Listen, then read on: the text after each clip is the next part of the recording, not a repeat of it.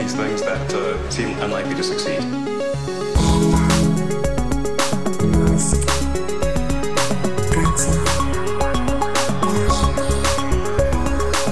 Hola a todos, episodio 62 de Elon. Tenemos un montón de cosas que comentar y eh, vamos a empezar, esto es infrecuente, pero vamos a empezar por Hyperloop, ¿no, Alex? Sí, porque, bueno, a ver, que nosotros comentamos el tema de Hyperloop porque es un tema super Elon, pero ya sabéis que Elon no está involucrado en, en estas operaciones, pero como fue su idea, en cierto sentido, Hmm. pues a mí me hace mucha gracia, además, como es una cosa muy eloncia, ¿no? Pues ¿Qué eh, ha pasado? en este caso, Hyperloop TT, Transportation Technologies, que fue una de las primeras, de hecho fue la primera empresa que se constituyó alrededor de todo esto del Hyperloop, se ha asociado con la española Ferrovial.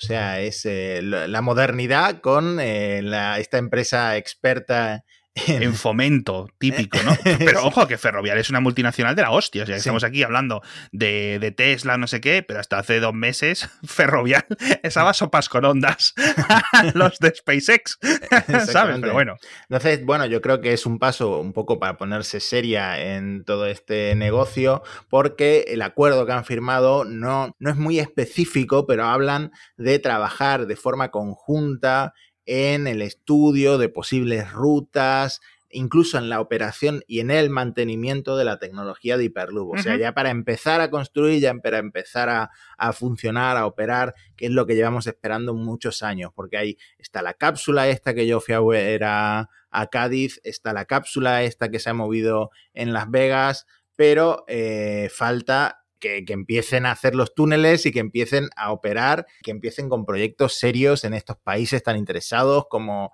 eh, los de Oriente Medio, como Sí. los de Corea del Sur, etcétera, ¿no?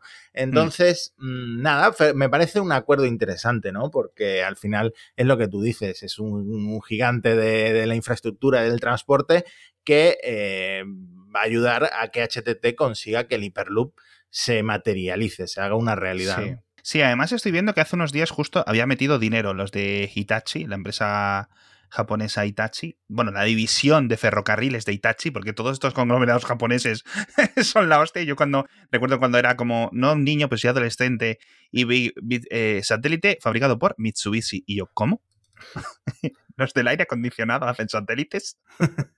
Siempre me hacen mucha gracia estas cosas japonesas y coreanas tan locas. Pero bueno, a ver, poco a poco, poco a poco estas cosas. Yo no sé si acabarán pirulando, pero siempre tengo un poco de lío, tío. Estos de Hyperloop TT, los de Celeros, los del otro lado, los de Virgin.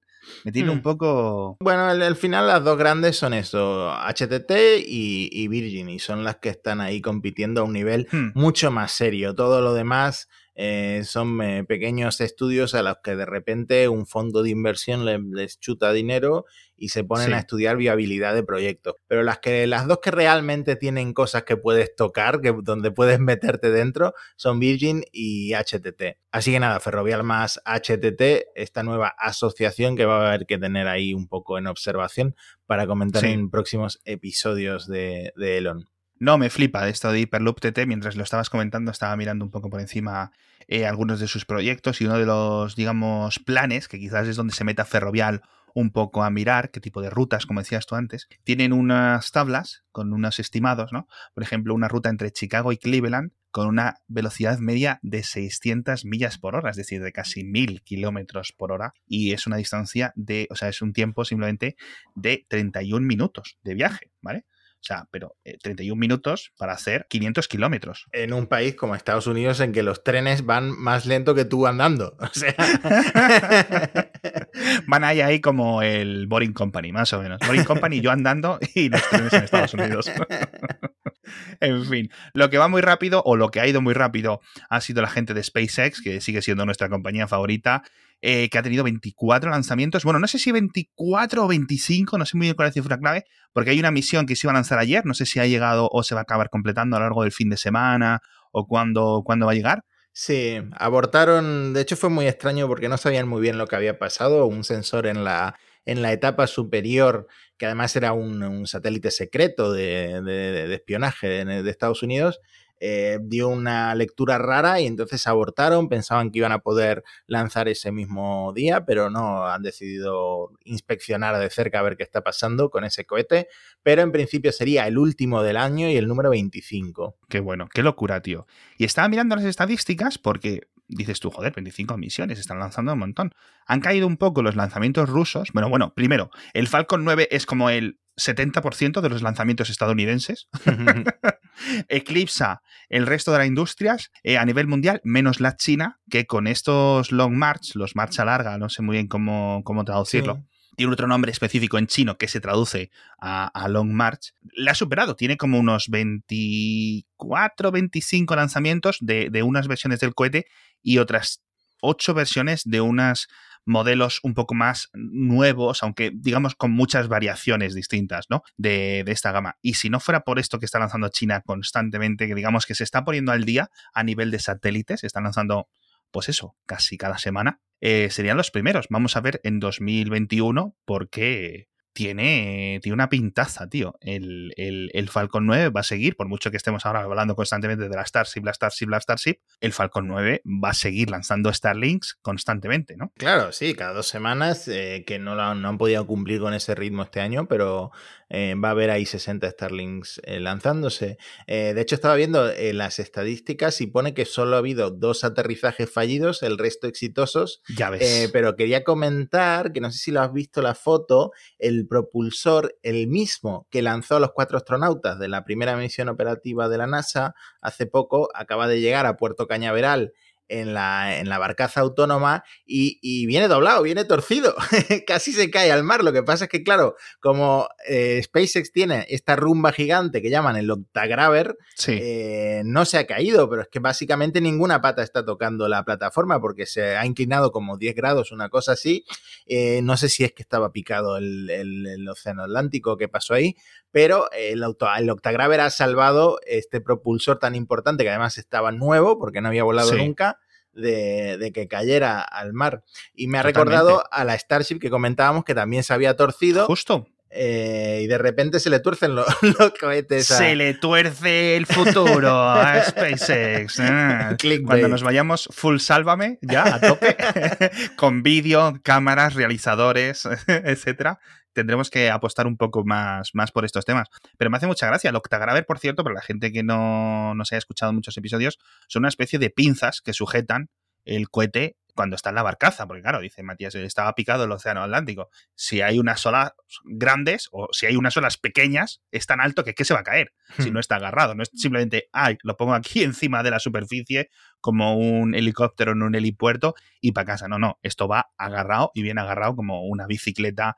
por ejemplo, cuando la llevas encima del coche, pero Hmm. muchos más millones de dólares de por medio. Hmm. ¿Qué tienes a punto aquí de Blue Origin en el guion, macho? ¿Qué ha hmm. pasado? Claro, es que antes de dejar de hablar de cohetes, quería comentar que Blue Origin ha recibido el primer contrato de la NASA para el New Glenn, que es el cohete que están preparando gigante. Es un cohete orbital de carga pesada, no existe aún, no ha volado todavía, pero ya tiene su primer contrato de la NASA para hacer pruebas no tripuladas y eh, convertir a este cohete, esta promesa de financiada por Jeff Bezos, en competencia oficial de la Starship y del Falcon Heavy, porque es un cohete que mide, cuando tiene todas las etapas, mide 98 metros de altura.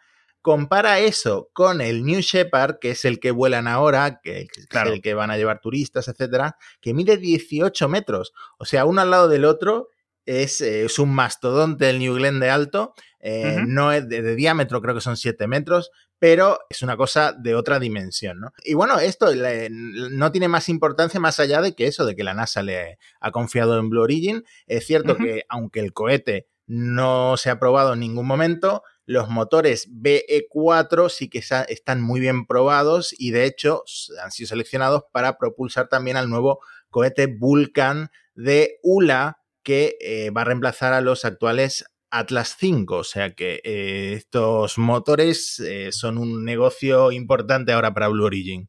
Ya ves. No, se están haciendo de oro, están invirtiendo muchísimo, obviamente. Jeff Bezos, el, gran rival en cierto sentido, o en todos los sentidos, ¿no?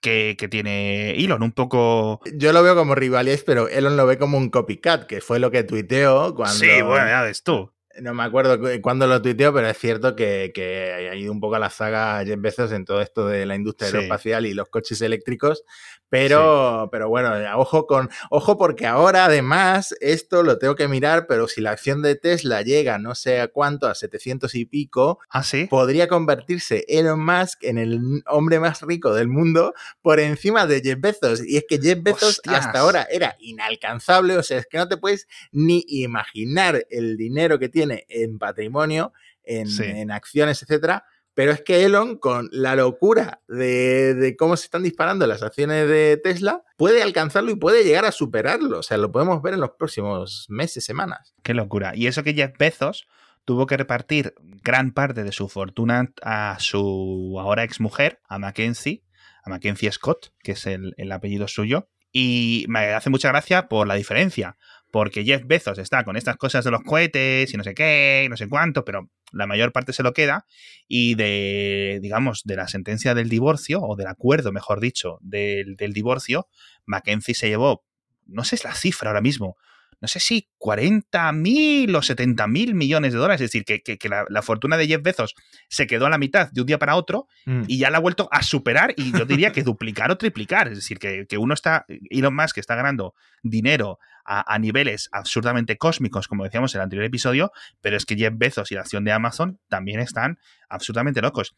Y este está, digo, ya digo, invirtiendo en cohetes, no sé qué, y Mackenzie está invirtiendo en un montón de ONGs, dando dinero casi a todo el mundo en Estados Unidos, a universidades locales, a un montón de gente, ¿sabes? O sea, a nivel de, de, poder entregar comida a familias necesitadas, invirtiendo en todo el mundo. Y, el otro día, la anterior semana, se reveló que había donado como 4 mil millones de dólares de golpe, ¿sabes? Una locura. Es una locura ese tipo de, filantropía. La verdad es que, claro, cuando tienes ese dinero, de verdad, yo no sabría qué hacer. Yo no sabría qué hacer. Seguramente comprarme. un Tesla te compras. Un, Tesla, un Cybertruck, un Model Y te compras. Muchos, muchos Legos. Muchos Legos. Ahora, no me volvéis a escuchar otro podcast, eso ya os lo digo. En fin, del que nunca hemos escuchado en el podcast, por cierto, es, la, es Yoko Guidodo. Espero haberlo pronunciado bien. Yoko. Es un nombre guay, tío. Yoko. Sí, la verdad es como, que sí. Como, como Yoko Ono, pero con J. Joko. Joko Widodo. Eh, presidente de Indonesia, por cierto, un país mucho más grande que España y seguramente con mayor ejército, así que menos bromitas si la vamos a liar. Eh, quiere una plataforma de lanzamiento de SpaceX en el país y ha estado en conversaciones. De hecho, estuvo hablando con Elon Musk hace unas semanas por teléfono tal y quedaron en hacer una visita varios emisarios del gobierno de Indonesia a SpaceX, pero con todo este tema de que Elon pilló coronavirus, etcétera, se canceló y parece que a lo largo de enero una delegación, esta vez sí, de SpaceX va a ir a Indonesia a explorar cómo está la situación, porque claro, Indonesia está pues muy cerca del Ecuador, puede ser un sitio de lanzamiento muy bueno, con lo cual yo no sé si esto realmente tiene algún tipo de probabilidades. A lo mejor Elon llega allí, hace un poco el paripé, coge un par de subvenciones y, Oye, te quedé. y, ya está, ¿no? Porque obviamente este tipo de tecnologías, eh, el gobierno de Estados Unidos no deja que salgan del país, obviamente, ¿no? No es hmm. como algo que Elon pueda hacer. Entonces, podría ser, no lo sé, no lo sé. A hmm. nivel legal quizás puede ser, ¿no? Pues suficiente como para que decidan explorarlo. A lo mejor simplemente es una misión o se está hablando, por ejemplo, para bases de Starlink, por ejemplo, ¿vale? O para algún tipo de base para recuperar cohetes, aunque aterricen ahí las Starship en el futuro, ¿no? Quién sabe, quién sabe, porque en toda esa zona donde está Indonesia no está muy lejos de un montonísimo de países muy poblados, muy poblados, ¿no? La propia Indonesia también tiene mucha población, con lo cual quizás cuando estas cosas de Starlink empiecen a despegar, pues le interese estar un poco por ahí. Creo que yo que iría un poco más la cosa por esos derroteros que porque vayan a estar saliendo y bajando los, los Falcon 9 desde un país que no sea Estados Unidos, ¿no? Sin Hmm. duda. Pero no es la primera vez que Elon se interesa por eh, Indonesia. He visto por ahí un tuit de este verano ah, elogiando el níquel indonesio, que hay mucho níquel en Indonesia, un material importante para las baterías A eléctricas. mí me preocuparía si el- la, la segunda persona más rica del mundo dirá, en tu zona hay mucho material. Así, con los, jugando con los, las yemas de los dedos, ¿no?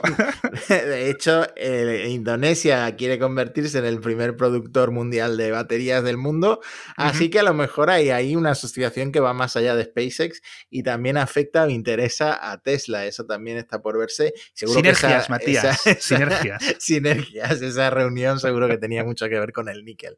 En fin, lo que también es una sinergia es la que hay entre nuestro patrocinador y vuestra boca. no sé cómo sacarlo.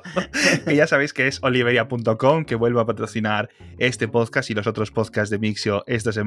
¿Qué más decir? De verdad, es brutal. Incluso el aceite que tienen, normal, el de virgen, extra, super guay, ese, pero luego tienen uno que tienen como en botellitas más pequeñas, que ese es ya como el delicatessen, no sé qué, no sé cuánto. Ese Simplemente lo abres la botella, que yo cuando, cuando lo abrí, eh, yo compré varias garrafas y me llegó uno de regalo. Lo abrí, lo olí y me dieron ganas de meterme, de ponerme a beber a morro, tío, de lo bien que huele, de lo bien que huele. Es una absoluta pasada que eso salga de una aceituna, que además las aceitunas cuando salen de los olivos huelen súper mal. y cómo pueden convertirlo en algo que sepa tan bien. Me parece increíble. Así que bueno, en fin, después de estos idas de olla, de verdad, oliveria.com, muy buen aceite de oliva virgen extra. Además, el precio queda tan barato, mucho más barato que el del supermercado, porque le estás comprando directamente a los agricultores, ¿no? A través de esta startup. Entonces, ya sabéis, además tenéis el envío gratuito a partir de 40 euros, llega en 24-48 horas, lo podéis tener para estas navidades, para Nochevieja, podéis pedir todo lo que queráis, súper recomendado, de verdad, con la mano en el corazón lo digo, y además con el código Mixio tenéis ese 5% de descuento que os digo. Es un muy buen patrocinador, es un muy buen servicio y, ojito, ¿eh? recomendado 100%. Hablemos del Cybertruck. Cybertruck. He leído que ha puesto en el, gui- en el guion se retrasa el Cybertruck y me has asustado. Pero me parece que, que es otro Cybertruck, ¿no? Se retrasa el Cybertruck que yo me puedo permitir. En fin, es que cuando, cuando se anunció el Cybertruck, hace ya un montón de meses, que recuerdo que fue un episodio en plan que empezó, los, los cinco primeros segundos éramos tú y yo diciendo, ¿qué? ¿Qué? y Mattel, la juguetera, con la marca, ¿cómo se llama? Con Hot Wheels, anunció en ese momento una colaboración con Tesla para hacer dos modelos de juguete del Cybertruck. Uno a escala como 1.100 o 1.64, algo así, un Hot Wheel tradicional de toda la vida, ¿vale? Que lo puedes tirar por las pistas naranjas estas, que también tiene radio control. Ojo, es pequeñito, pero también tiene radio control. No sé si simplemente entiendo que va para adelante y para atrás el, el, el cacharrín. Y otro modelo mucho más caro, de escala como 1.10, es decir, es grande, es como de 40 centímetros o algo así de grande, que costaba 400 dólares. Ojito, ¿eh? Me lo puedo permitir, pero por poco. Oye, pues Está eh, el tema es que yo había visto el de 400 dólares, pero yo no sabía que había una versión de 20 dólares. Ahora estoy más interesada porque yo tengo por aquí un Model 3 eh, de Hot Wheels que me regalaron por mi cumpleaños y podría tener el compañerito del Cybertruck, la verdad. ¿Ves? Estamos aquí los podcasters, tío, con coches de juguete y los youtubers que hablan de Elon tienen todos el Model 3 y el Model, el Model S. Algo hemos hecho mal, algo hemos hecho mal, de verdad. En fin, es una pasada y la noticia de que se retrasa es porque iba a llegar en Navidades, de hecho me hace mucha gracia porque vas a la web de Mattel, que es una edición de coleccionista, etcétera, y están los comentarios ahí de la gente que lo reservó en febrero de 2020 diciendo, ¡buah! Esto para mis Navidades, no sé qué, y justo como a una semana de que lleguen las Navidades, la gente de Mattel dice, no va a llegar. Pero no es que te vaya a llegar dentro de una semana, no, es que no te va a llevar hasta mayo de 2021. Madre. No han dado muchas explicaciones, dicen que un problema en la fabricación, no sé qué, no sé cuánto. Vamos, que se han marcado un Tesla Sí, de toda la vida. Más, más- más realista imposible el lanzamiento del Cybertruck.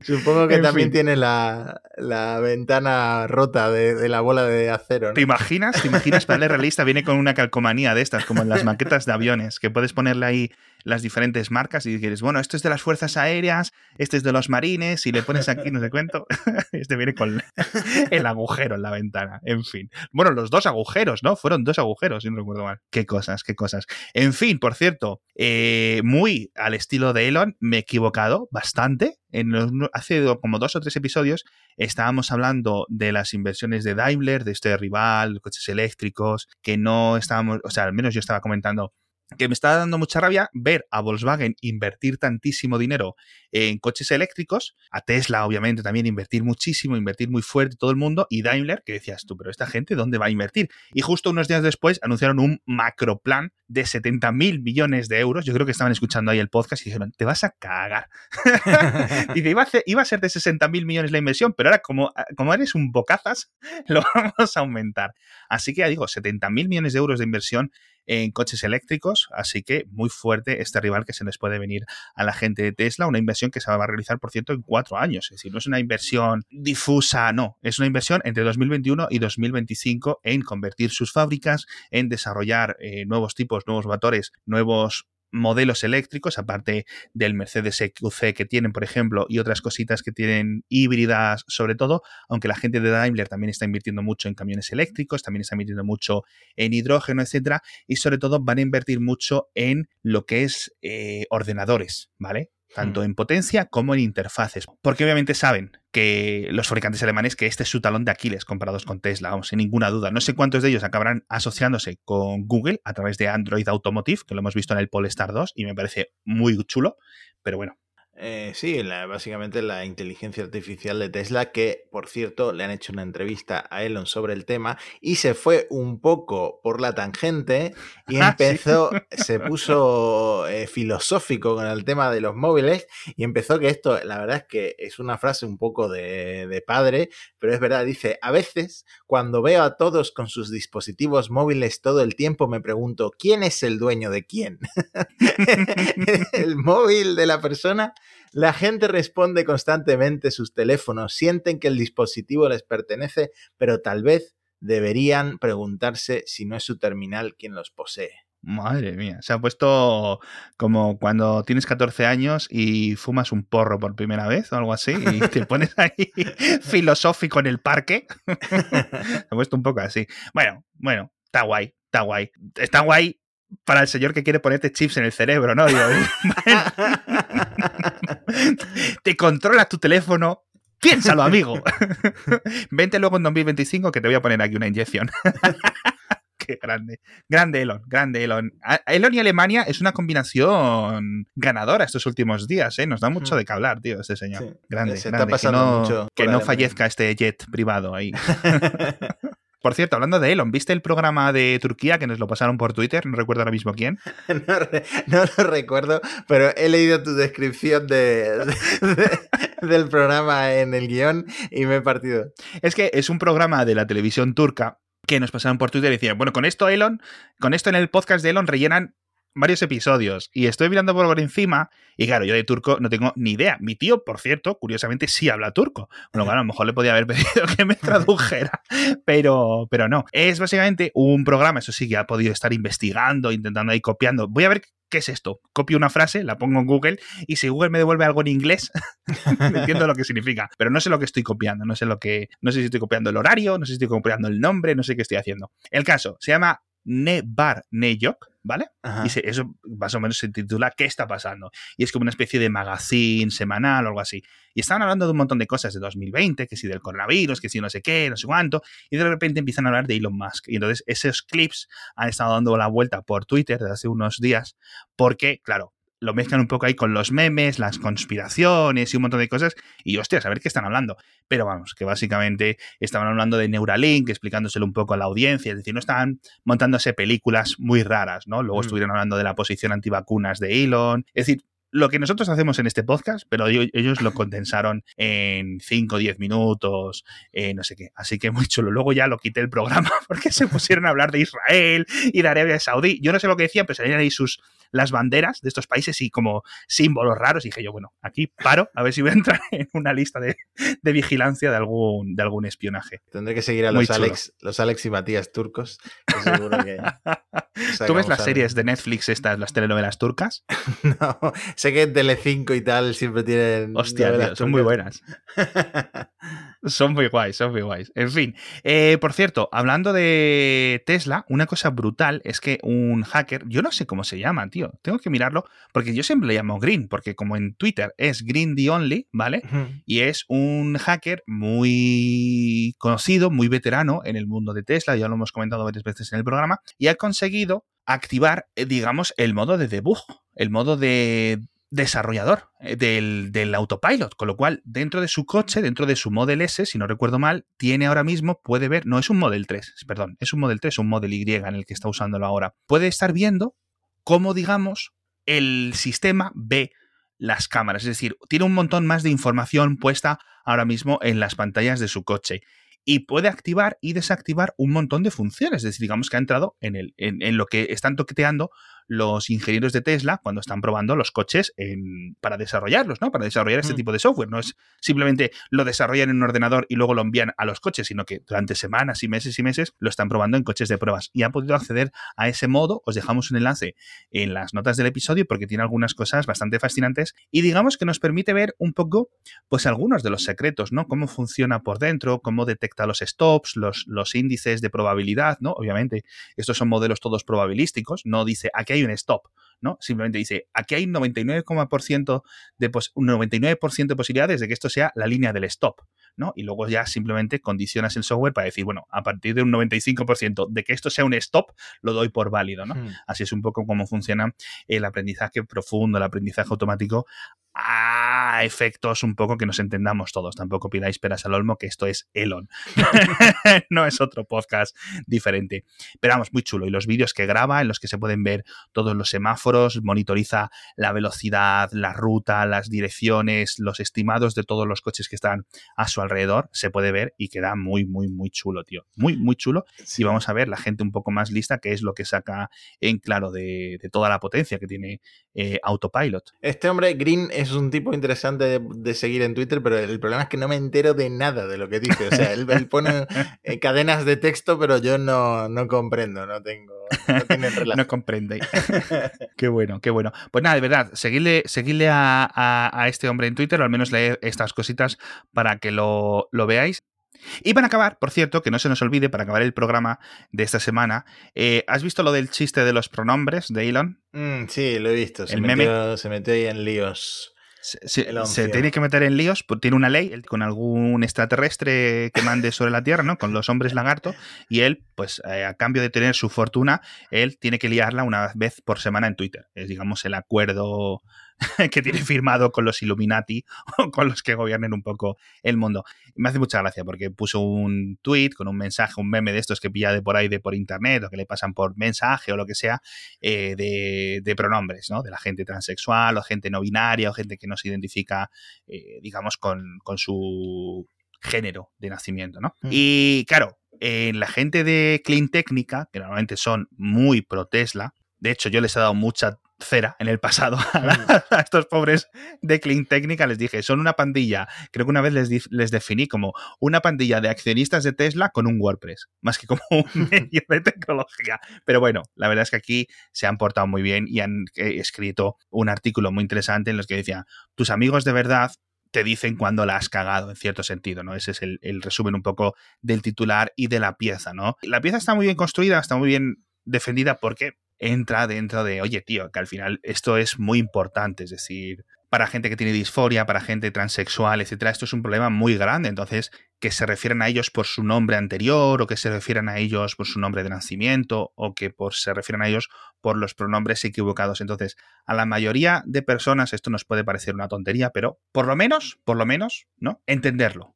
Yo puedo hacer chistes de esto y me parecen graciosísimos. Pero este chiste, el de yo me identifico como un helicóptero de ataque, que lo llevamos viendo 15 años, el mismo chiste. Eh, Pepito se cambia de sexo para participar en las Olimpiadas Femeninas y ganar todos los premios, ¿no? Son chistes del 92, ¿vale? Entonces, es como los chistes de gangosos. Hmm. Aldos, pero no tienen gracia. es que no tienen gracia. Entonces, en cierto sentido, pues yo creo que Elon la ha cagado porque, claro, la, la, imagen que tiene que tener Tesla es de una compañía progresiva, inclusiva, etcétera, ¿no? Y dice, no, yo no tengo nada, ¿no? Al poco de la pieza respondió, respondió Elon. No tengo nada en, en, contra de los transexuales, que me parecería ya como lo mínimo. O sea, esto es como lo mínimo que tienes que hacer, no tener nada en contra de los transexuales, ¿no? Que me recuerda un poco a hace 20, 30 años cuando la gente decía, no tengo nada en contra de los homosexuales. Pero Entonces, eh, lo que faltaba, ¿no? Que tuvieras algo en contra de los, de los transexuales. Pero dice que el tema de los pronombres le parece una pesadilla estética. Hmm. Y entonces, Yabuki, que es un usuario de Twitter muy famoso, le dice, esto, esto lo dice, que es una pesadilla estética, el hombre que ha llamado a su hijo XAE14, no sé qué, no sé cuánto, ¿no? A ver, que la has cagado, Elon, tío. Hmm. Que la has cagado. A ver, si los pronombres son una pesadilla estética en inglés, en español que las palabras tienen género y no sé qué, y en francés, etcétera, pues. Ah, bueno, Elon con tiempo libre y con ganas de tuitear tonterías. Exacto, pero como Elon es incapaz de decir perdón, ¿vale? Mm. Porque en estos años que llevo observándole, su único método es huir para adelante. lo ha hecho con el caso del Pido Guy, lo ha hecho con todas las cosas. De momento las cosas le van saliendo bien. En algún momento esto se le irá, se le irá cruzando, de verdad. Bueno, si tuvieras un departamento de relaciones públicas, lo habrías solucionado. Pero de verdad, que no hace falta meterse con estas cosas. Ya digo, el humor es humor y los chistes se pueden hacer, pero al menos haz chistes buenos, tío. Yo qué sé, si te vas a meter con los transexuales, haz chistes buenos.